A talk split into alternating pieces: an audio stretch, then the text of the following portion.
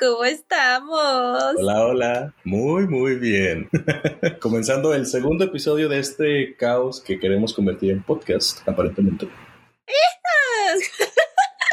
Sí, de hecho, bueno, estábamos diciendo con Alan, de hecho, esta es la segunda vez que grabamos este intro porque en la primera estábamos bien nerviosos. Yo le decía que me estaban sudando las manos, como si estuviera hablándole a un público así súper grande y pues nada más somos él y yo. Y es muy curioso porque, o sea, yo también me pongo súper nervioso al estar grabando esto y algo que pueden notar muy fácilmente en mí es que comienzo a hablar mucho más rápido. Estoy tratando de otra vez como que volver a mi, a mi bello y elocuente ser que soy, ¿verdad, Mariana?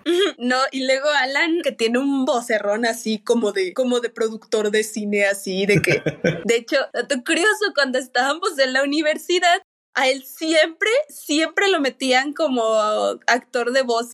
Siempre, en todo lo que grabábamos, ¿sí o no? Ay, la neta sí. Así que ya escucharon por ahí, este, no sé, productoras en general, si quieren que les haga el voice off de alguna cosa o si quieren que haga doblaje, sí me lanzo. De hecho, un dato curioso es que apliqué para hacer doblaje en Coco, pero al final pues no se dio. Triste historia. Pero sí, justamente ya he intentado hacer eso antes. ¿Sabes? De hecho, una cosa que estaría muy cabrona ahora que lo pienso, me encantaría poder participar haciendo doblaje en League of Legends. Cosa curiosa porque no juego tanto que tú digas. O sea, si acaso creo que tú juegas más que yo, pero todo, todo el, ahora sí que toda la historia, todo el lore que hay detrás del videojuego y el montón de personajes que cada uno tiene como que tan desarrollado todo, si digo, ay, sí estaría chido. Pues digo, un sueño guajiro el día de mañana. Si me escuchan por ahí, este, productoras, ¿quién, quién produce League of Legends? La verdad, no me acuerdo, creo que Riot, pero Riot, si estás escuchando eso, esto, por favor, eh, toma Alan de voz y patrocínanos. Danos unos milloncitos por ahí, porfis. Porque los ocupamos. Entonces, gracias. Saludos. Saluditos, sí. Bueno, ya, vamos a, vamos a enfocarnos. ¿Cómo has estado? ¿Qué me cuentas? ¿Qué de nuevo? Pues, pues estoy bien. no, de hecho, eh, también es que les digo esto como de grabar dos veces como que te aligera un poquito más, pero yo le estaba comentando a Ala que estamos a, a mitad de quincena, de hecho hoy estamos a 8 de mayo y, y pues la verdad yo nomás estoy esperando que se acabe la semana para que me paguen porque soy pobre. porque aparte como es mayo, pues ya le compré el regalo al, del Día de las Madres a mi mamá, ¿verdad? Y pues no fue una cosa barata, porque quiero mucho a mi mami, entonces pues ahí sobreviviendo, sobreviviendo de panecitos y, y de lo que haya en mi refri, sabrá Dios qué hay, pero ahí sobreviviendo. Ay, cállate que yo ni siquiera sé qué le voy a comprar. Estamos en duda existencial con mis hermanos. ¿Cuáles son tus ideas? A ver. Pues mira, mis ideas son el clásico, un ramo de flores, pero luego digo como que soy pobre y las rosas suben de precio bien cabrón. Otro podría ser hacerle como un ramo de chocolates porque le encantan, de que literal ya busquen en internet como que lo típico, ¿no? Te metes a Pinterest para tener ideas y después te das cuenta que no eres ni tan creativo ni tan bueno con las manualidades y te decepciona. Entonces otra opción podría ser llevarla a comer a algún lado. Ay, sí, la verdad como que es bien bonito, ¿no? El Día de las Madres. Bueno, ahorita que ya tienes dinero, porque antes nada más te la pasabas bailándole el ratón vaquero a la mamá. Ay, qué recuerdos. Lo que le ponías así de que la, la, hojita pegada con macarrones y la madre que te hacían en la kinder, no sé si te acuerdas, ¿a ti te, ¿a ti te hicieron, te hicieron hacer ese tipo de cosas? Ay, sí. No, mil de cosas, mil cosas, mil cosas. Me tocó también hacer de que el llaverito pintado a mano y que de te quiero, mami, no sé qué tanto. Ay, sí, era muy bueno. Pero bueno, eso, bueno, es que ahorita estamos todavía ocho, ¿verdad? Pero este episodio sabrá Dios, sabrá Dios cuándo salga. todavía no tenemos fecha para el primero, pero ahí vamos. En diciembre, ¿no? Ay, tú, ¿y tú qué cuentas, mija? ¿Cómo has estado? ¿Qué tal? Ay, pues, ¿qué te cuento? ¿Qué te cuento? Estoy muy feliz porque, pues, hace poco tomé la decisión de cambiar de, de, aires y por eso me refiero a que estaba trabajando en una ciudad diferente, pero decidí preguntarle a mi empresa si podía transferirme a una, ahora sí que a una sucursal más cercana. Así que lo que hice fue de preguntarles si se pudo. Estamos en el proceso de ver cuenta con eso, pero en el Inter logré, pues, ahora sí que salirme de donde estaba, me regresé con mis papás y ahora estoy viviendo nuevamente con mis hermanos y con ellos. Y pues es bonito porque a final de cuentas, retomando un poquito lo del episodio pasado, si está, está pesadito de repente que cambias de todo, ¿no? De, de, de, rutina, de estructura familiar, de todo en lo que hacías. Y pues estaba yo solo, me aventé varios meses solo de que literal nada más trabajo, casa, trabajo, casa. O bueno, departamento. Y pues ahorita ya llego a la casa en que ya tengo con quién pelear, hay, hay comida rica, entonces, no sé. me la paso bien, me la paso feliz. Ay, qué bonito. Sí, sí, sí. Digo, más allá de eso, pues tratando de no hacerme tan güey y hacer tarea de la maestría. Pero pues ahí vamos. Sí, ay, qué bonito. No, pues la neta estoy. Es que yo estuve. Bueno, nada más eh, de repente Alan me envió un mensaje de que, güey, ya estoy empacando. Y yo, ¡ah! No vayas. sí. Entonces, la verdad, la verdad estoy bien feliz porque ya, ya se pudo mover ahí al lado de su familia. Entonces, sí, aplausos, aplausos. Ay, gracias. Gracias, estúpida. ¿Y tú qué tal? ¿Cómo ha estado tu semana? Cuéntame. Sé que tuviste por ahí a tu mamá de visita. Sí. Y hasta vi, vi stories, de hecho, y todo bien bonito. Sí, de hecho, pues por lo mismo, ¿no? Del Día de las Madres. eh, bueno, es que no me acuerdo si lo mencionamos en el capítulo pasado, pero yo no estoy viviendo ya en la ciudad donde está mi familia. Entonces, por el trabajo y todo eso, me mudé a otra ciudad. Y este fin de semana mi mamá pues vino a visitarme junto con, bueno, mis papás vinieron a visitarme y, y ahí estuvieron como, estuvimos como paseando, conociendo la ciudad, porque la neta yo tampoco la conocía, porque soy bien ermitaña, soy bien ermitaña. Entonces, Puedo confirmarlo. entonces pues ya ahí estuve conociendo con mi familia algunos lugares, los llevé a los poquitos que conocía y ya, así estuvimos. Ay, qué bello. Sí, pues. Oye, y respecto a respecto a tu trabajo, ¿cómo te ha ido últimamente? ¿Cómo te has sentido? Gente, si no lo saben, o sea, estos primeros 15 minutos los utilizamos para echar chismecito, porque al final de cuentas el podcast se creó con la intención de que Marina y yo podamos volver a tener un espacio de reconexión entre nosotros, de volver a chismear porque la distancia nos separa bien cabrón y a veces no nos damos el tiempo de. Pero al final de cuentas, obviamente tratamos de hacer que sea una conversación amena y que invite a personas externas a decir como de, ah, pues qué chido escucharlos. O sea, que no se sienta como de que están, están metiéndose en una conversación ajena, sino que más bien los invitemos, ¿no? Y no somos, bueno, no sé, no me considero el mejor platicando sobre chismes de farándula o sobre, o sobre cosas súper de moda o tal, pero tratamos de, de- tratamos de, pues que se sientan a menos, básicamente. Sí, que sea una plática entre compas, vaya. Ajá, justamente. Que todos podamos como sentir esa vibra bonita de cuando te estás reencontrando con, con tu amiguis que no has visto en, en bastante tiempo. ¡Uh! Entonces, sí. Ah, ya sé. Entonces sí. Ay, por cierto, nos presentamos ya. ¿Ah, qué? Todavía no. No, güey. No, güey. Bueno, para... Mi capítulo. Y es así como hemos cagado el segundo episodio de este podcast. Nosotros ya bien romanticones, ya así como de que, güey, te extraño un chingo. Y, Ay, ya sé. toda, y la gente así como de estos, ¿qué? ¿Quiénes son o qué? Así como de, el, el público. Güey, ni siquiera te conozco, qué pedo. Este, y tú eres ni te topo. ni te toco. Ay, amo, amo. Pero bueno, a ver, para los que no nos conocen, yo soy Mariana. Y yo soy Alan. Y bueno, este es nuestro bonito podcast recién iniciado que se llama Necesitamos un experto, donde hablamos de temas de, pues cualquier tema que se nos ocurra, la neta. Es como si estuvieras hablando con tus compas y de repente dijeran, güey, mira, esta madre, ah, está súper chingona. Y árale. Sí, justamente como dice Mariana, esto es Necesitamos un experto. Sean bienvenidos, bienvenidas, bienvenidas, muchachos. A final de cuentas, ay, pues se van a dar cuenta que dentro de las muchas cosas en las que no somos expertos es en producción de podcast. somos muy malos. Pero bueno, tienes que, tienes que empezar por algún lado. Y obviamente, si no empiezas cagándola, no puedes mejorar. Así que bienvenidos a nuestro cagadero. Es por eso que necesitamos un experto. varios, de hecho, varios. Pues ya. Muy bien. Oigan, y aparte, otra cosa que quería mencionar, esa pequeña musiquita que escuchan al inicio, esa musiquita encantadora y bella, es gracias a un ex compañero de la escuela, un gran productor musical, eh, Eric Alfaro. Le damos muchísimas gracias por la música que están escuchando en este momento.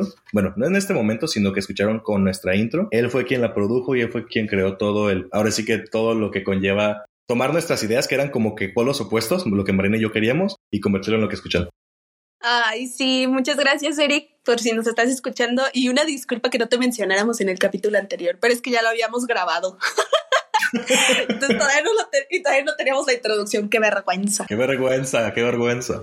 Pero sí, entonces pues estamos muy agradecidos con Eric porque la verdad hizo un gran trabajo. Nosotros te juro, les juro que no sabíamos cómo decirle qué era lo que queríamos. Yo creo que lo confundimos en nuestra primera reunión, pero la verdad entregó un, un trabajo súper padre y queremos agradecerle mucho porque pues es nuestro, la primera persona que, que se enteró bien bien del proyecto y que la verdad hizo un mega trabajo. Ah, ya sé. Muchas gracias, Eric, honestamente. Este pequeño espacio es para ti también. Muchas gracias por eso. Muy bien. Oigan, además, uh, cabe resaltar que, bueno, como mencionó Mariana anteriormente, cada episodio vamos a introducir temáticas diferentes y uh, el esquema en el que funciona el podcast o digamos la forma en que se va a desarrollar es la misma cada episodio. Vamos a tener a uno de nosotros dos siendo quien lleve la batuta, por así decirlo. El episodio de hoy lo dirijo yo, entonces Mariana es, por así decirlo, la representante de toda la audiencia. O sea, hace nuestras mamás y puede que como dos amigos. ¡Ay, wow!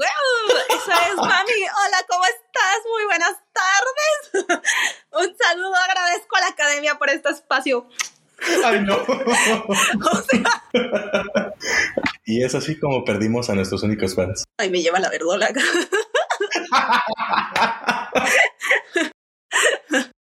Pero bueno. Esper esper esperemos mejorar en un futuro. Ahorita somos una cosa bien extraña. Este podcast tomará forma con el tiempo. Uh -huh. En cualquier caso, eh, sí, eh, básicamente lo que, la forma en la que funciona es que la temática que se toca cada día se, eh, se va a llevar a cabo a través de tres puntos iniciales, que es la información, la información inicial acerca del tema, que es cómo lo elegimos, por qué lo elegimos, después hablamos de por qué importa, qué lo hace trascendente, por qué es importante hablar de esto, qué le vimos de interesante para dedicarle un episodio, y tercero, cómo es que es representado en la cultura popular, en la cultura pop, ejemplos y demás. Ajá, es decir, algunos ejemplos, algunas cosas que tenemos preparadas para ustedes.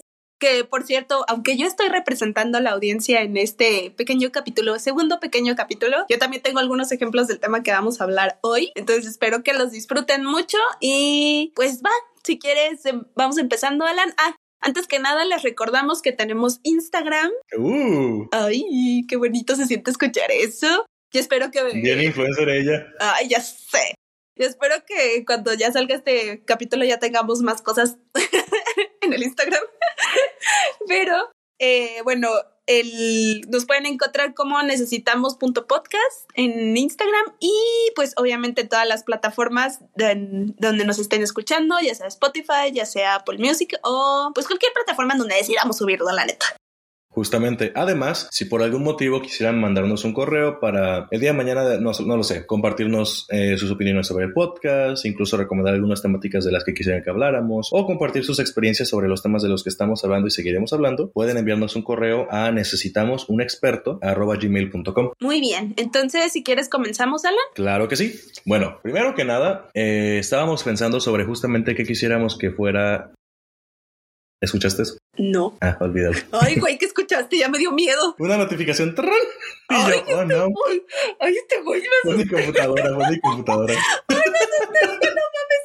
Es que estoy grabando yo sola aquí en mi cuarto y me dio miedo. Dije, no, Ay, relájate un chingo. no, güey, va a aparecer algo. No, no, no, no, no, relájate, relájate, relájate. Ay, no mames. Y es así como yo espanto a Mariana todos los días. Bueno, a ver, estábamos diciendo. Estábamos diciendo, ay, en serio. Anyways, la temática del día de hoy la quisimos, quisimos elegirla con la finalidad de que pueda ser un tema que igual y después puede evolucionar en nuevos episodios o incluso en una continuación, pero además porque teníamos pensados muchos temas que queríamos tocar más adelante, pero justamente nos dimos cuenta que son temáticas que eh, conforme los episodios avancen, nos volvamos un poco más serios respecto al podcast y más, más profesionales y, y le sepamos más, va a ser más fácil tocarlos. Por lo tanto, el día de hoy decidimos irnos con algo más simple, más, más bonito, más tranquilón, y esos son caricaturas. Específicamente, las caricaturas, los cartoons, como quieran llamarle, los dibujos animados que nos formaron. Entonces, justamente vamos a hablar un poco sobre eso. Y pues, no, pues sí, vamos a hablar un poquito más de eso. Más que nada, es que ahorita Alan es el que los va a introducir al tema, pero me voy a guardar mis comentarios para que pueda hablar y voy este, comentando con algunas preguntitas que tenga o así. Claro que sí. Ahora, la forma en la que pensamos sobre este tema justamente es desde un inicio diciendo, cuando éramos pequeños, crecimos con ciertas caricaturas. Y aunque en el momento no nos dimos cuenta de la relevancia que podían tener en nosotros mismos, Ya de adultos te das cuenta que, bueno, ya uno de adultos se da cuenta que las series que veías, principalmente las caricaturas, conforman mucho de lo que el día de mañana van a ser tu sistema de valores, tus puntos de vista sobre la moralidad y la ética, tus puntos de vista sobre incluso lo bueno y lo malo, el espectro de el bien y el mal, además de también, además de que también son como creo yo las primeras introducciones que tenemos a problemas complejos que como niño no entiendes, cosas más adultas que tratan de ser introducidas poquito a poquito. Sí, y por ejemplo, bueno, es que este tema ya lo estábamos, ya lo habíamos hablado un poquito cuando estábamos en la universidad, pero creo que, creo que mm, a mí no me quedaría tan claro esta parte de cómo una caricatura puede ser tan importante en la vida, ¿no? De la vida de una persona. Entonces, Alan, ¿Tú qué piensas? ¿Qué podría ser? Pues inicialmente, y la forma en la que yo me lo cuestionaba es decir, ¿por qué a mis veintitantos años, y no solo yo, por qué toda una generación sigue viendo caricaturas y se siguen produciendo dibujos animados que ya no nada más son dirigidos a niños de entre 6 y 12 años? ¿Por qué sigue habiendo tanto contenido de esta forma? Y hay muchos motivos por los cuales hacemos esto. Por un lado, el hecho de que una caricatura, un dibujo animado, se desprende completamente de muchas cosas. Las leyes de la física, las leyes de lo, de lo, de la cordura, o sea, puedes hacer las cosas más absurdas, cobrar vida y no, y no, tiene un, no tiene un problema haciendo lo que es. Y eso permite jugar con la comedia, con el horror, con miles de géneros y hacerlo muy entretenido, muy visualmente atractivo y además irse a miles de lados y poder contar miles de historias sin que sea un problema, cosa que tal vez no puedes generar tanto en una serie de televisión o una película que es filmada con actores y es en vida real y que tratando de acercarse lo más mínimo a algo que haría una caricatura requieres mucho presupuesto para trabajar en el CGI y en muchas otras cosas de edición. Eso por un lado. Otro porque las caricaturas también siempre se han prestado como algo, algo muy ameno, algo muy relajado desde mi punto de vista y que permite contar historias de una forma que sabes que, que no tiene siempre que tener algo profundo que enseñarte.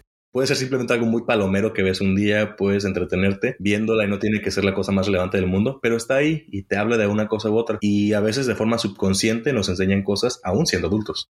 Claro, y luego, por ejemplo, hay caricaturas que nos marcan más que otras, incluso dentro de las generaciones, ¿no? Y, por ejemplo, no sé si quieras ya ir de una vez pasando a eso, pero creo que hay muchas caricaturas o hay algunos ejemplos específicos que nos marcaron a nosotros en nuestra generación. Sí, completamente. Como lo dice Mariana, hay caricaturas que siento que nos marcaron a todos. Entonces lo que quisimos hacer para este episodio es hablar de un ejemplo en el que tanto Mariana como yo de pequeños sentimos que fuimos influenciados y que dicha caricatura nos formó muchísimo. Y un segundo ejemplo de una caricatura que no necesariamente nos formó, pero nos terminó de, nos terminó de ayudar a, crecer, por así decirlo. Caricaturas que de grande ya, ya estaban formando parte de algo mayor a nuestro contexto contexto y que veíamos porque relacionan muchas cosas que tienen que ver con nuestro sistema de valores. Ajá, por ejemplo, bueno, no, ahorita no lo voy a mencionar mis ejemplos porque no manches. Bueno, aunque técnicamente sí me, sí me toca a mí, ¿no? El primer ejemplo. Pero, pero sí, Alan tiene completamente la razón. Hay algunos, eh, bueno, nuestro segundo ejemplo de cada uno son caricaturas que a lo mejor no son tan para un público pequeño, pero que sí siguen marcando y son caricaturas que van dirigidas a unos temas que son un poquito más complejos y a lo mejor un niño pequeño no los puede entender por completo. Bueno, entonces, si me permites, chiquillo, vamos a empezar. Adelante. Mi ejemplo, o bueno, mi primer ejemplo que yo elegí que considero nos marcado como generación, no sé si de una buena o mala manera, es Coraje el perro cobarde. No sé si la que Alan. Cosa hermosa, cosa preciosa, cosa bien hecha. Cosa bonita. Que por cierto, yo siempre que la saco a colación, la gente como que dice, ay, esa caricatura toda fea o la que daba miedo o así, pero es que sí, la verdad era una caricatura que, que, este, que daba miedo. Era diferente. Para los que no la conocen, que espero que no sean, no sean muchos, Coraje el perro cobarde es una caricatura del principio de los años 2000 creada por John R. Will Dilworth, perdón, se me dificulta pronunciar apellidos, es una serie que fue originalmente animada por Cartoon Network y que estuvo en la presente en la infancia de muchos al ser pues New Age, ¿no? Como del principio de los 2000 y trata temas que no eran como tan vistos antes de pues esta New Age. De hecho, las caricaturas de los 90 y los 2000 marcan muchas infancias por lo mismo de que tratan temas adultos de una forma sencilla para que los comprendan los niños. Entonces, para empezar, ¿quién es John? El creador de esta caricatura, es un diseñador y animador muy metido en temas de terror, demasiado. De hecho, en la pequeña investigación que hice, casi todos sus trabajos anteriores van en gran medida relacionados con esa temática y muchos de sus contenidos o así ya empiezan a verse como poco a poco cómo se va diseñando la estética de coraje. Hasta que llegamos a, en 1996, al que sería el capítulo piloto de la serie, que, bueno, traducido al español, el nombre es El pollo del, del espacio exterior. El pollo del espacio exterior. Eh, eh, ¿Era, ¿Era, el pollo de colores bien raros con una pistola? Sí, sí, güey. Ay, no puede ser, no puede ser. Ese es el primer capítulo y de hecho eh, tiene una animación un poquito más tosca de lo que es tal cual la serie, porque pues era el, el capítulo piloto y de hecho, eh, ahí ya se empieza a ver como eh, los personajes principales de la serie, que son Coraje, que es un perro rosadito, bonito, que habita con Muriel, que es su dueña, y Don Justo, que es su esposo. Y pues estos personajes viven en, en, en medio de ningún lugar donde extrañas cosas pasan en su hogar. como dice la introducción. Entonces. ¿Cuál era, ¿Cuál era la frase que decía todo el tiempo? Coraje, perro estúpido estúpido perro, me hiciste ver mal.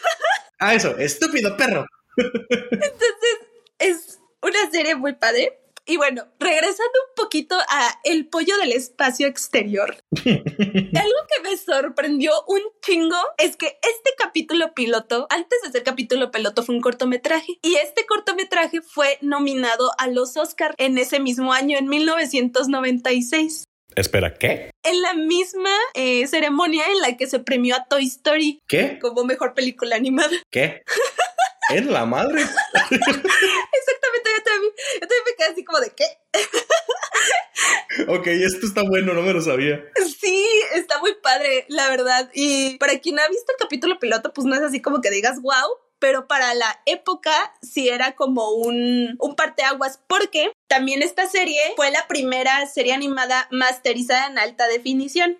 Es decir, que metía distintos eh, métodos de animación dentro de cada capítulo o dentro de cada pues segmento que hacían. Iban desde pues la animación 2D que, con la que estaban hechos los personajes principales, tenían CGI, tenían stop motion, tenían este, le metían cortos a veces de películas viejitas era un desbarajuste con la animación y de hecho se puede ver mucho como en los escenarios que había de que todos eran como color, este, como por ejemplo estampados o sacados de una pintura y estaban combinados con animación. Era un desbarajuste, pero era la primera o de las primeras veces que se hacía este tipo como de mix de, de, de situaciones, ¿no? Y también ahí estaban como, como los primeros CGI de computadora y así. Y este desmadre también hacía que su temática de terror fuera aún más terrorífica porque resaltaba pues los cosas o ñañaras que te desprendía que algo se saliera como de, del estilo, ¿no? Del estilo de animación.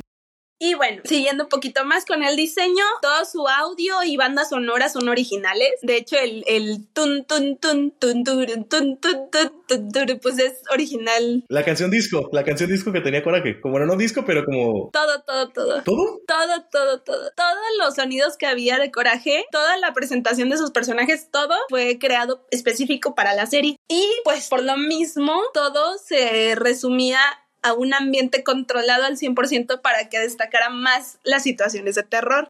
El productor de esta serie, pues le encantaba toda la, como ya mencioné, le encantaba todo lo de terror y le encantaba todo lo del artístico. Entonces combinó esos dos gustos para crear esta serie y también para meterle como la parte de moralejas, enseñanzas y filosofías que se distinguía mucho coraje porque aunque era una, una serie que sí destacaba mucho por su parte terrorífica, también lo hacía por como todas las cosas con lo que lo aliviaba. Por ejemplo, estaba, había un capítulo donde eh, hacían mucha referencia al exorcista con Muriel siendo este poseída y así y lo recuerdo muy bien y pues a ti te daba un chingo de miedo no porque veías cómo se le volteaba la cabeza así güey esta serie creo que no era para niños pero o sea neta o sea bajita bajita la mano esa cosa sí traumó gente esa cosa sí traumó niños sí entonces este entonces por ejemplo estaba ese capítulo pero siempre había como un alivio cómico porque en vez de como como para expulsar el demonio coraje en vez de, de meterle cosas así como cristianas o así era como pelea de dedos contra el demonio, ¿no? Ay, sí es cierto.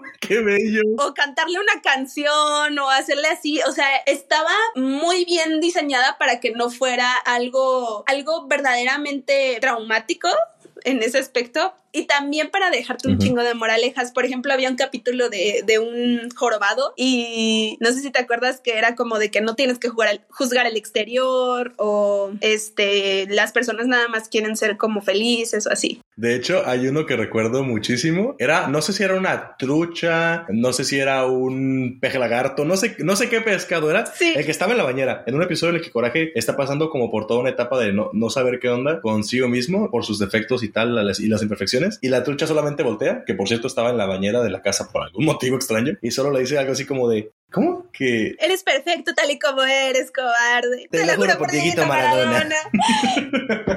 Este capítulo me encanta. Y de hecho, ese es el capítulo final de la serie. ¿Ese es el capítulo final? Ese es el capítulo final. Y de hecho, el, bueno, ya como para acabar y dejar que Alan pase a su, a su eh, ejemplo, pues ese capítulo lo hicieron el capítulo final porque eh, quería dejar este mensaje de que, de que no importa cómo, cómo te trate el mundo, tú como eres, eres perfecto.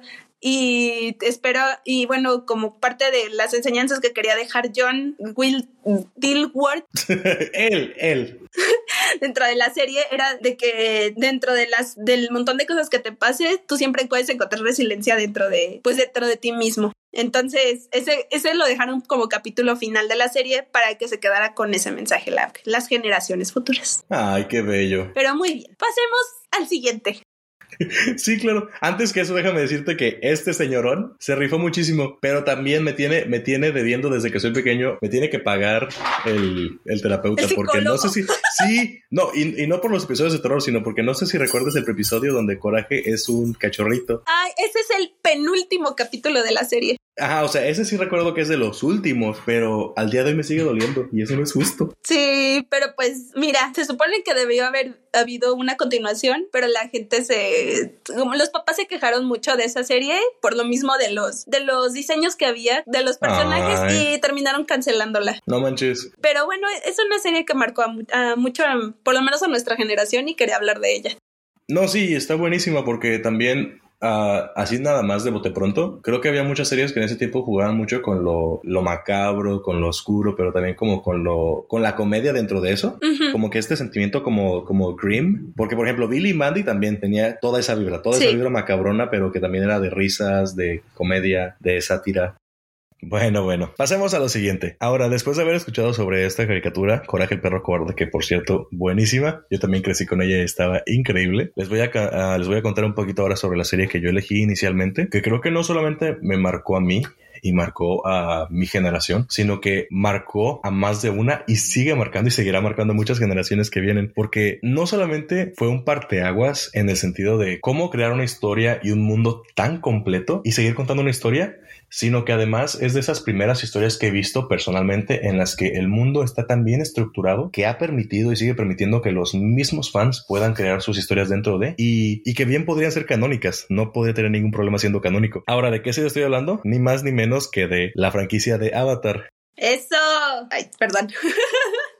Ay, qué bueno que la elegiste.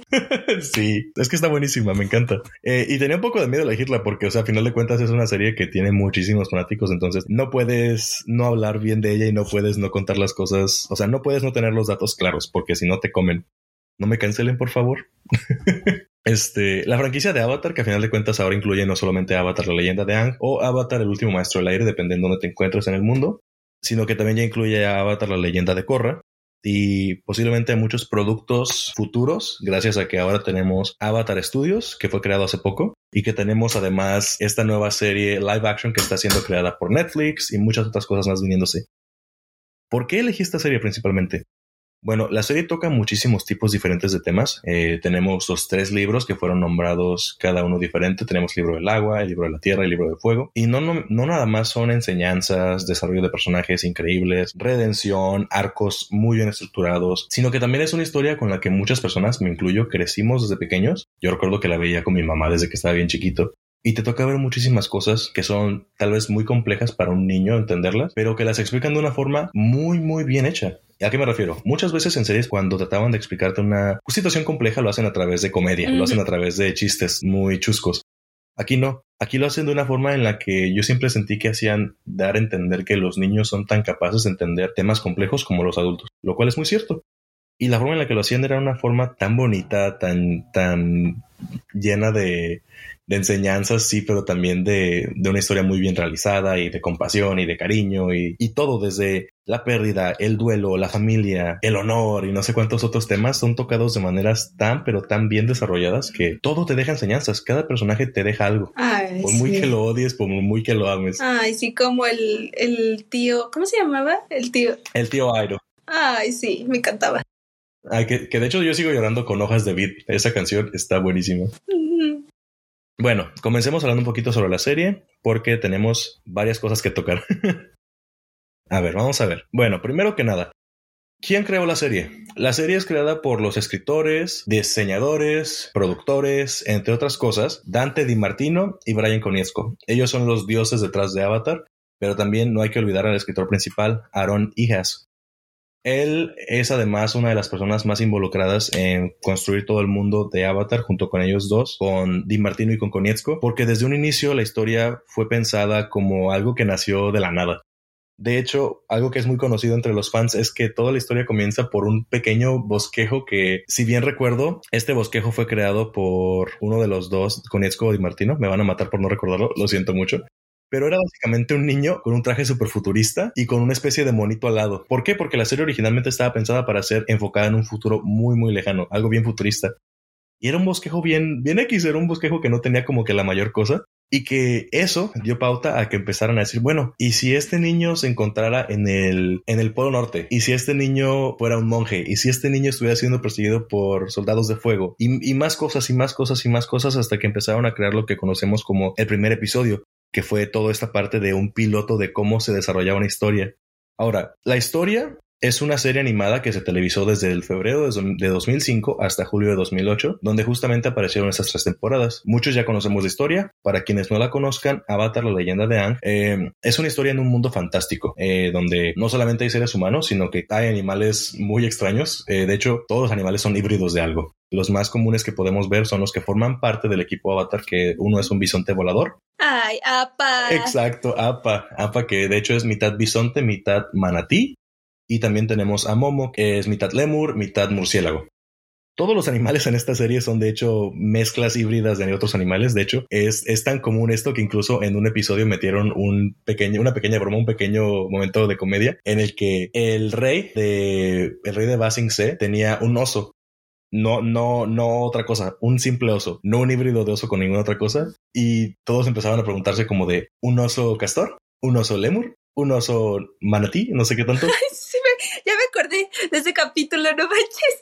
Sí, y todos estaban sacadísimos de onda porque era solamente un oso. Bueno, ¿por qué menciono todas estas cosas? Básicamente es para contarles un poquito de la historia a quienes no la conozcan. De nuevo, se basa en un mundo fantástico donde las personas llegan a algunas a nacer con esta capacidad de dominar a voluntad uno de los cuatro elementos que existen.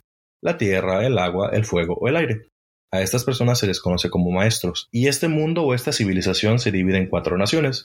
Las tribus del agua, el reino tierra, los nómadas del aire con templos en diferentes lugares del mundo y la nación del fuego. Y como bien sabemos, eh, la historia, la trama gira en torno a que hace 100 años un niño fue elegido o fue, mejor dicho, reconocido como el nuevo avatar. Mientras a la par, este niño empezaba a tener que lidiar con esas pesadas responsabilidades y decidir cómo iba a trabajarlo, o sea, cómo iba a convertirse en el nuevo avatar, comenzaba a sembrarse una guerra inminente en la que la Nación del Fuego iba a atacar al resto del mundo por una especie de dominación total.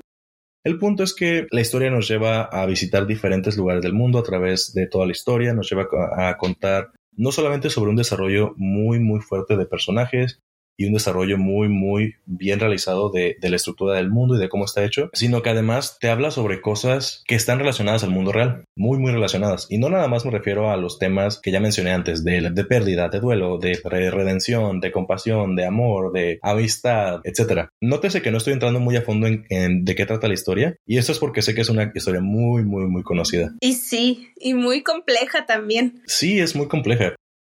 Admito que aún tengo como un poco de reserva en cuanto a cómo, cómo tocar este tema, cómo quería hablar de él, pero bueno. Los fans. Los fans, ajá. Pero por lo mismo voy a basarme más que nada, menos en la historia y más en, datos, datos externos a la serie, datos curiosos de la serie que, eh, o que giran en torno a. Como sabemos, la serie está influenciada por muchísimas culturas. Entre esas culturas están obviamente la china, la japonesa, la india.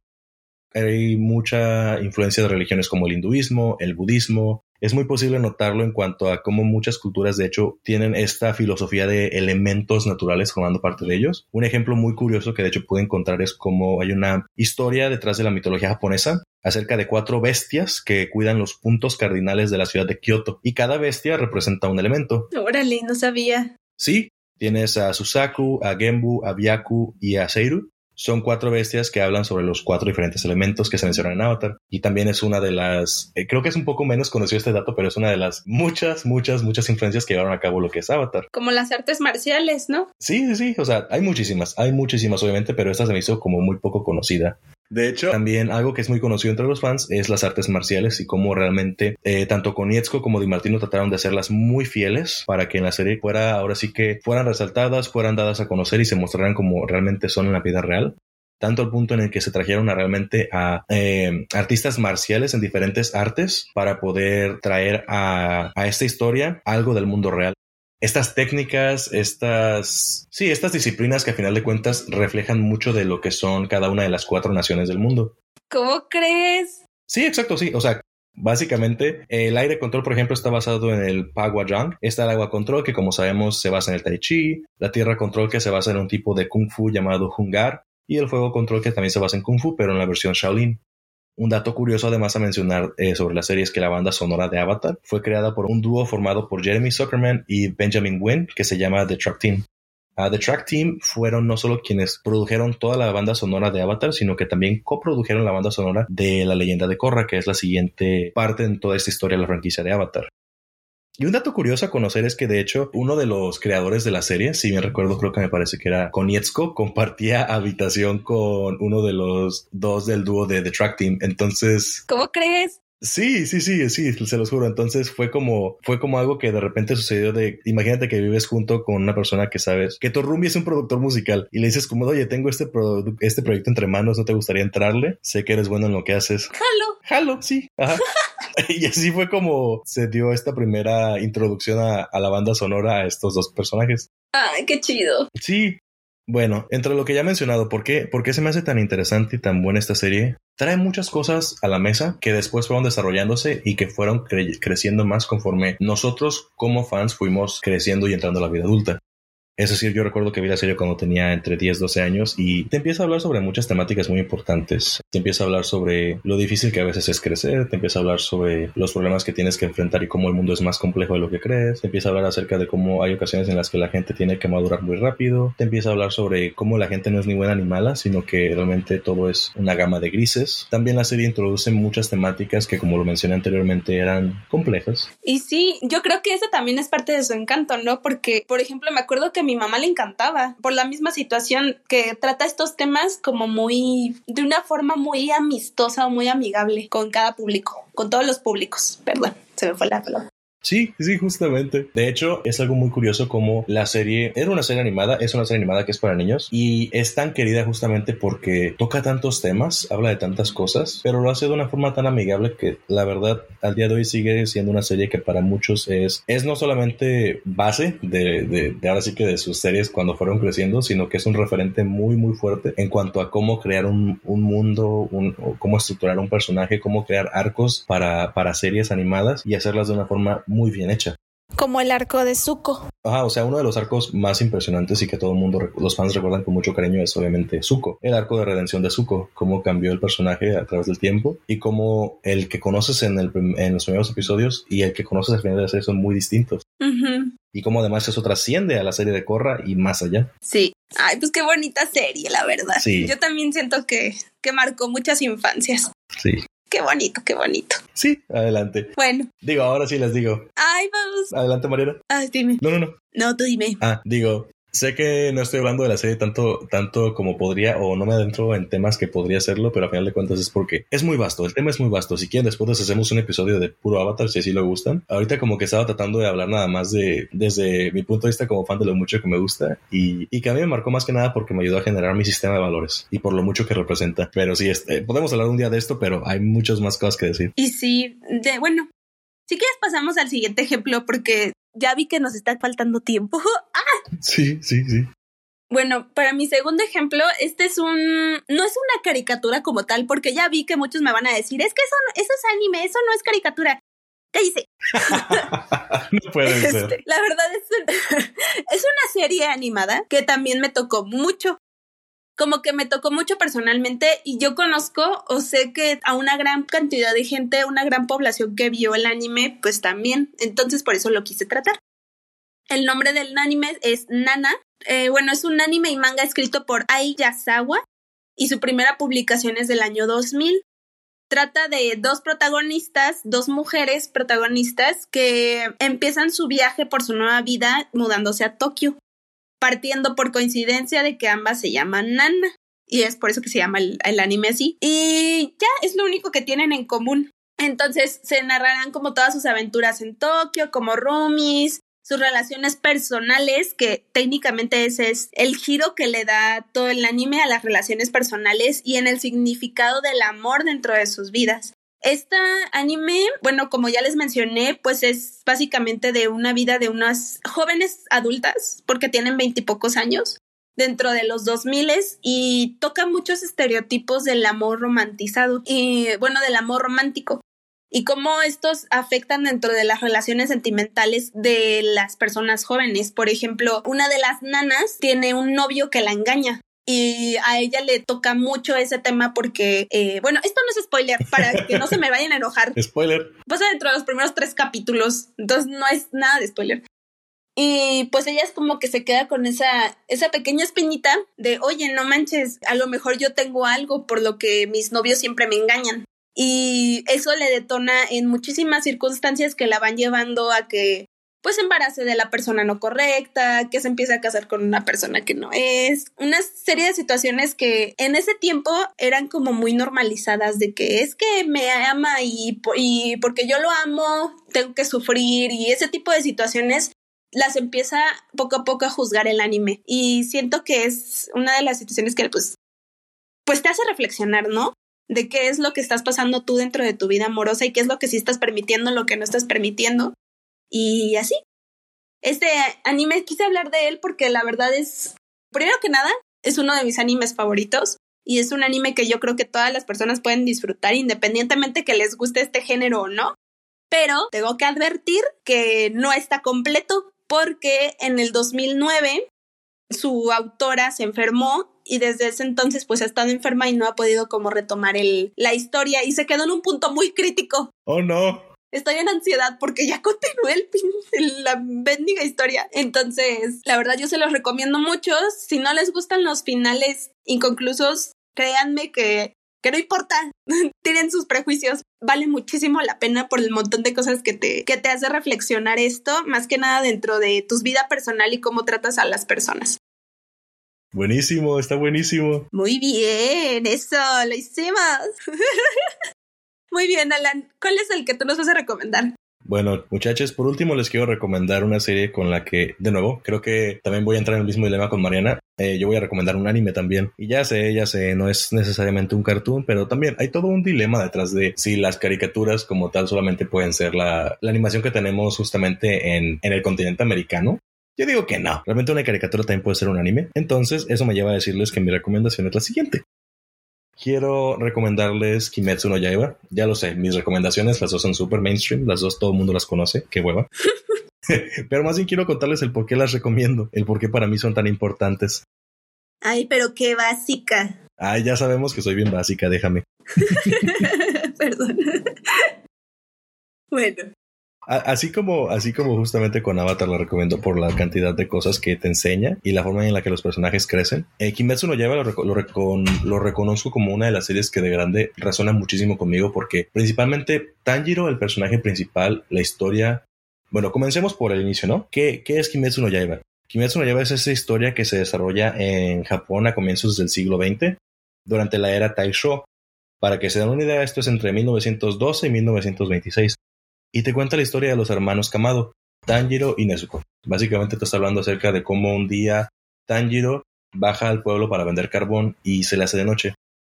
Entonces, cuando trata de volver, un señor le pide que no, que no se vaya y que se quede en su casa a pasar la noche porque justamente al caer la noche salen demonios come personas.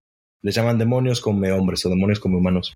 Tanjiro se queda sin creerlo, pero una vez que amanece y vuelve a su casa se da cuenta que desafortunadamente su familia fue masacrada y únicamente su hermana queda eh, como que medio viva y medio, medio a punto de morir y trata de rescatarla y es cuando se da cuenta que en el transcurso del camino su hermana se ha convertido en un demonio lo cual nos lleva a diferentes aventuras con la finalidad de que Tanjiro pueda ayudar a su hermana a volver a ser humana y de poder, bueno, no vengarse, porque Tanjiro nunca busca vengarse. Simplemente Tanjiro busca ayudar a su hermana y deshacerse de los demonios para que no puedan causarle daño a ninguna otra persona.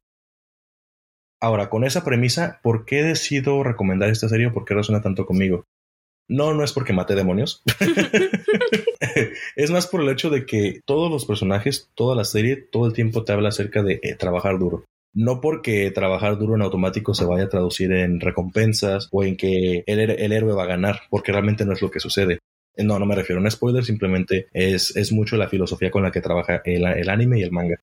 Más bien, puedes ver todo el esfuerzo de los años que se avienta Tanjiro entrenando para poder convertirse en un asesino de demonios, puedes ver el esfuerzo que le lleva tomo tras tomo convertirse en el asesino que es y el por qué hace todo lo que hace, porque para él su familia lo es todo, cómo él trabaja con el dolor de haber perdido el resto de su familia, cómo él, por más que ve tantas cosas feas que pasan en el mundo, él no pierde como que esta, este cariño hacia, hacia la bondad, este cariño hacia a todo lo que es bueno, al punto en el que es el único o de los únicos personajes que muestran compasión a los demonios, incluso a los más a los personajes, digamos así, más odiables o más odiados dentro de, dentro de la, de la franquicia. Porque justamente así es como es construido el personaje, es construido con esta filosofía de vida de que me voy a esforzar duro todo el tiempo para lograr mis metas y, y las voy a lograr no porque, tenga, no, por, no porque exista la meritocracia y mi trabajo se traduzca en una victoria, sino porque yo no voy a descansar hasta que esa victoria se dé. Que habla mucho justamente sobre el esfuerzo, no necesariamente la meritocracia, sino el esfuerzo. Y también habla mucho sobre la compasión, habla mucho sobre cómo no dejar que las cosas del pasado te afecten tanto y cómo permitir que, permitirte sanar, permitirte cerrar ciclos, avanzar y, y siempre tratar de entender el porqué de las cosas y el porqué de las personas, incluso de las que más daño te hacen.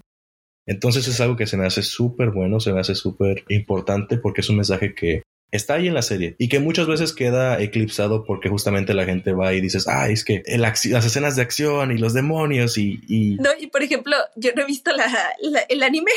Ajá. ¿Me perdonas? Este, y... Sí, te perdono.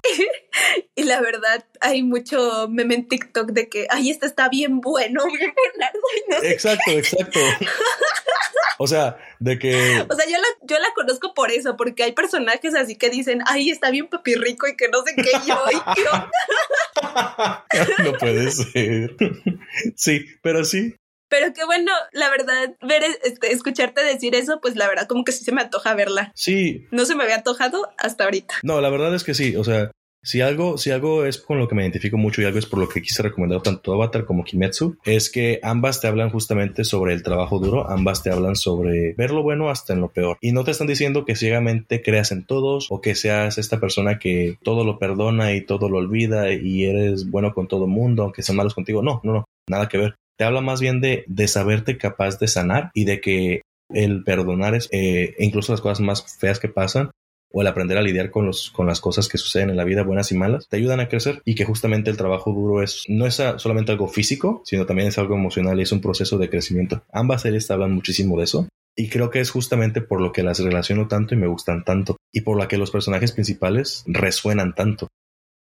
Ahora, ya como nada más unos datitos curiosos que, mencionar por ahí, que siento que me enfoqué más en estos datos con Avatar y una disculpa por eso, pero aquí van. Eh, la obra es creada por Koyoharu Gotoge, que de hecho es un nombre falso. ¿Qué? Ella es una mangaka. ¿Qué? Sí, Koyoharu. ¿Cómo crees? Koyoharu Gotoge eh, el nombre del manga, de la mangaka Koyoharu Gotoge es falso, eh, es un, digamos así, un seudónimo como sucede con muchos mangakas, no les gusta realmente estar en el foco de, de, de, la fama o de la publicidad, de la atención. Entonces es bien difícil encontrar fotografías de ella. De hecho, durante mucho tiempo nadie sabía cómo era, ni siquiera si era hombre o mujer o qué onda, porque únicamente la ves en sus, en sus propios mangas como un cocodrilo con lentes. Así, es eso, es un cocodrilo con lentes. No manches. ¡Guau! Eh, sí. Sí, sí, sí. Este, otra cosa que mencionar, por ejemplo, datos curiosos, es que dentro de la serie hay un rango, hay un rango para los cazadores de demonios y los rangos se dividen en justamente conforme vas avanzando te puedes convertir en desde el rango más bajo que es un Mizunoto, que es como digamos el, el entry level de los cazadores de demonios, como que el que va empezando, el Godín. Oye. No sé por qué lo comparé con Godines, pero bueno, hasta un pilar, que el pilar ya es... No, pues no. que el pilar ya es el nivel más alto que hay de, de, justamente de asesino de demonios. Un dato curioso que mencionar es que dentro de estos rangos que hay, aquellos que están en el rango más bajo, que es Mizunoto, se les pagaba aproximadamente 200 mil yenes, que eso se traduce aproximadamente a 30 mil pesos mexicanos. Esto sin considerar el tipo... Buena esto, lanita. Ajá, esto sin considerar eh, el cambio del valor del dinero en el tiempo. Entonces, pues yo no sé tú, pero como que sí suena, o sea, oye, 30 mil pesos por misión, nomás no te mueras. Buena lanita. Exacto. Y si eras un pilar, los pilares podían cobrar lo que les diera la gana. A la bestia. Lo que les diera la gana. No, pues está cañón. Ajá. Ya me quiero convertir yo en. en eso de demonios. En de ándale. Lo, en, en, cazador de demonios. En Hashira o, o Pilar. Eso, eso, eso. Datos eh, rápidos, la serie comenzó a serializarse el 15 de febrero de 2016 y terminó el 15 de mayo de 2020, contando con 23 volúmenes recopilatorios en el formato tankobon que es un formato muy común en los mangas en el que básicamente juntan varias, varios tomos y conforman los volúmenes. La serie se lanzó en 2019 con la adaptación a través de... Uh, Nunca he sabido cómo se dice este nombre de este estudio de animación. ¿Ufotable o Ufotable? Ufotable. Ufotable. la adaptación contó con 26 episodios de la primera temporada. Como ya sabemos, ya tenemos la segunda temporada también. Y tenemos la película eh, Kimetsu no Yaiba Mugen Train, Tren Infinito, que de hecho otro dato curioso sobre ella es que rompió el récord en el box office o en taquilla como la película de anime más taquillera en Japón y en el mundo. A la bestia. Incluso por encima del viaje de Chihiro con 475 millones de dólares según Crunchyroll. No, pues está cañón. Exactamente. Y tiene una composición musical enorme, enorme, con más de 146 composiciones eh, inéditas y originales para la serie, creadas por los, produ los productores, la productora Yuki uh, Kajiura y Goshina, que Goshina es, una es un productor, productora, no estoy seguro, que se enfoca mucho también en videojuegos. Y con participación de artistas como Lisa, que ella es una artista japonesa súper sonada en el mundo del anime, estando en, en, creando intros como, como justamente Gurenge, que es de la primera temporada, pero también con canciones para animes como Fate Zero y Sword Art Online, entre muchos otros. ¡Qué padre! Sí, sí, sí, justamente. Ay, sí me dieron ganas, sí me dieron ganas de verla, ¿eh? sí se antoja. Es, es una serie muy, muy completa. El manga, de hecho, ya se terminó. Recuerdo haber leído por ahí, no lo confirmo, no tomo mi palabra, pero recuerdo haber leído que justamente la mangaka quería continuarlo, pero por cuestiones familiares, creo que un familiar se enfermó o algo parecido. Ella tuvo que acelerar el proceso para acabar el manga más rápido, pero justamente la intención era que quedara más largo. Entonces nos tocará ver si conforme el manga es adaptado, los últimos tomos se, se, avanzando justamente con los siguientes arcos. Veremos si tal vez con la influencia de la mangaka podemos tener una versión más extendida de cosas que tal vez no se vieron en el manga que se verán en el anime. Puede ser, ojalá, eso espero. Eso es más como mi, mi deseo.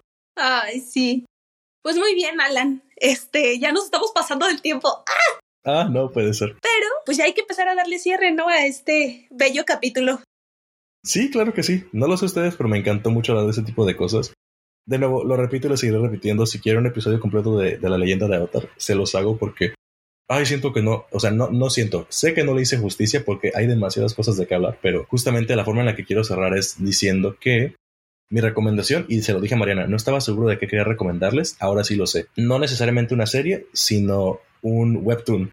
¡Ay, eso! Ajá, este webtoon, ¿por qué se los recomiendo? Se llama La leyenda de Genji. Es un webtoon que fue creado por fans de Hueso Colorado de la franquicia de Avatar que resulta que también son productores, escritores, animadores, diseñadores gráficos y demás, que han trabajado durante los últimos años creando una versión de qué es lo que sucede una vez que el ciclo de Avatar de Korra termina y quién sigue, qué va a suceder. Este webtoon obviamente no es canon, ojalá lo sea algún día porque me encanta, en mi humilde opinión. Y justamente apenas están publicándolo. Eh, va, va, en el segundo tomo apenas y está publicándose cada 15 días. Se los recomiendo muchísimo. Pueden aprender mucho sobre la historia eh, a través de la cuenta oficial de la leyenda de Genji que se encuentra en Instagram, así como la página web y demás. Y es muy buena historia porque, de nuevo, es tan, es tan completa, es tan increíblemente bien desarrollada la historia de Avatar y su mundo que permite que fans puedan crear su propia versión de la, de, la serie, su propio spin-off, si así quieres llamarlo, y que, y que bien pueda caber en la serie o bien pueda caber en esta franquicia sin ningún problema. ¿Por qué? Porque Brian Konietzko, Di Martino y también Hijas crearon algo tan maravilloso en su momento y que sigue siendo lo que los fans siguen queriendo más. Y, y se muestra en que tenemos Avatar Studios ahora, se muestra en en que están metiéndole el mismo presupuesto por episodio al live action de Avatar que le metieron en su momento a Juego de Tronos.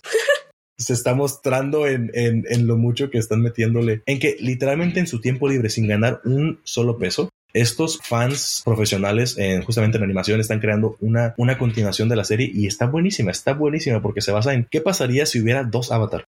¿Qué pasaría si hubiera dos y uno de ellos, de hecho, es un fraude, pero no lo sabe? O lo bestia. Esto no es un spoiler, esto te lo cuentan en los primeros, en los primeros tomos. Es una historia, una sinopsis que te, cuestan, que te cuentan desde un inicio que se estuvo anunciando esto. Entonces, mi recomendación 100% la leyenda de Genji. Vayan y chequenlo, denle mucho amor. La serie está creciendo un montón. Y pues sigamos esperando a ver qué va a suceder con el live action, que si bien por diferencias creativas, tanto Konietzko como Di Martino se alejaron del proyecto, aún le tengo mucha fe. Soy positivo, vamos a ver qué sucede. Pues muy bien. Este, Ay, es que yo les iba a recomendar un anime, pero creo que ya nos vimos muy geeks. pues como creo que se, creo que se darán cuenta a lo largo de este podcast que somos muy frikis, tanto Alan y yo. Pero bueno, yo lo que les quiero recomendar, recomendar es que vean, si no han visto alguna de las que acabamos de hablar, la vean, porque sinceramente son, por algo, estas caricaturas marcaron una generación entera. Sí. Primero. Y segundo, eh, lo que yo les quiero recomendar es un anime que se llama Shinsekai Yori. Uh Este anime, la verdad, está potente. No se lo recomiendo a alguien menor de. ¿Qué, qué edad le pondré? Menor de. Yo diría que de. 13 años, 14 años. Ajá, 14, 15 añitos. Ajá, porque, bueno, toca temas, la verdad, un poquito densos para chiquillos. Entonces, véanlo bajo su propio riesgo. Pero la verdad es un anime muy bueno. Empieza muy lento y les voy a ser bien sincera, no entiendes nada hasta el último capítulo, pero vale la pena. sí. Vale muchísimo la pena. Alan no me va a dejar mentir, yo se lo recomendé y la neta te cambia, te cambia vidas, cambia, está muy emotivo, trata temas de relaciones LGTB, L LGBTQ más. Trata temas de poder, muchísimo el tema de poder y muchísimos temas psicológicos. Entonces, no le tengan miedo al éxito, y créanme que aunque les estoy dando muy poquitos datos, cuando lo vean van a entender por qué, porque si les digo algo, cualquier cosita, les voy a arruinar la sorpresa de qué es el, el final. Y pues creo que esas serían mis recomendaciones. Eh, muchísimas gracias, especialmente a los fans de Avatar que espero se inscriban a nuestro podcast porque Alan ya les dio un chingo de cosas, de datos. Prometo, prometo hacerle justicia. Si quieren, podemos, literalmente podemos hacer un episodio de esto más adelante. Pero solo si, pero solo si se suscriben, si no, no. solo si si no, no. Muy bien. Pues bueno, este, algo para finalizar, mija. Ay, pues nada, que sí, que por favor vayan a ver a Shinsekai Yori porque es, es, una joya, está, está hermosa, está hermosa, toca muchísimos temas muy complejos y, y, la forma en la que los que se desenvuelve la historia, como dices, que al final como que todo hace clic, te vuela la cabeza, te vuela la cabeza y está buenísimo. Y además la, la, la banda sonora que tiene, yo recuerdo que está muy buena, ¿eh? La forma en la que, en que supieron introducir la música para hacer como que este mundo fantasioso cobrara vida. Sí. Increíble. Sí, complementa muchísimo con la historia, entonces véanla. Y pues es momento de despedirnos. Llegó la hora de, ir, de irse a dormir. Ah, ya me acordé cuál es. Esto así de no, no, hagamos publicidad. Yo no como, yo de, ¿qué es esto? Spring Air, patrocínanos, por favor. Ya te canté la canción. Por favor, adelante. Este... Avatar Studios, prometo hacerles una mejor reseña. Patrocínenos. Pero bueno, ya, es momento de, de cerrar este capítulo. Muchísimas gracias a todos los que nos escucharon y pues nada, solo para recordarles nuestro Instagram, necesitamos.podcast y que pueden enviarnos cualquier mensaje, comentario, opinión, lo que quieran a nuestro Gmail, que es Alan. Nuestro Gmail es necesitamosunexperto.gmail.com Ahí pueden mandarnos dudas, comentarios, quejas e incluso también como ideas que tengan para futuros episodios. Patrocinios, porfa. Patrocinios. bueno, este. Que nos, que nos patrocine, que nos patrocine este Shonen Jump, la productora de. Bueno, no productora, sino la, la empresa que se encarga de producir los mangas y de vender los mangas en Japón de, de más que nada shonens como justamente que Naruto, que My Hero Academia y pues obviamente Kimetsu. Ay, sí. Ay, sí. Pues muy bien. Bueno, te, muchas gracias por escucharnos. Mamá, te quiero mucho. Este, y. Saluditos, felicidad de las madres. Felicidad de las madres, atrasadísimo, porque quién sabe cuándo sale este capítulo. Y. Te juro que va a salir en diciembre. Ay, no.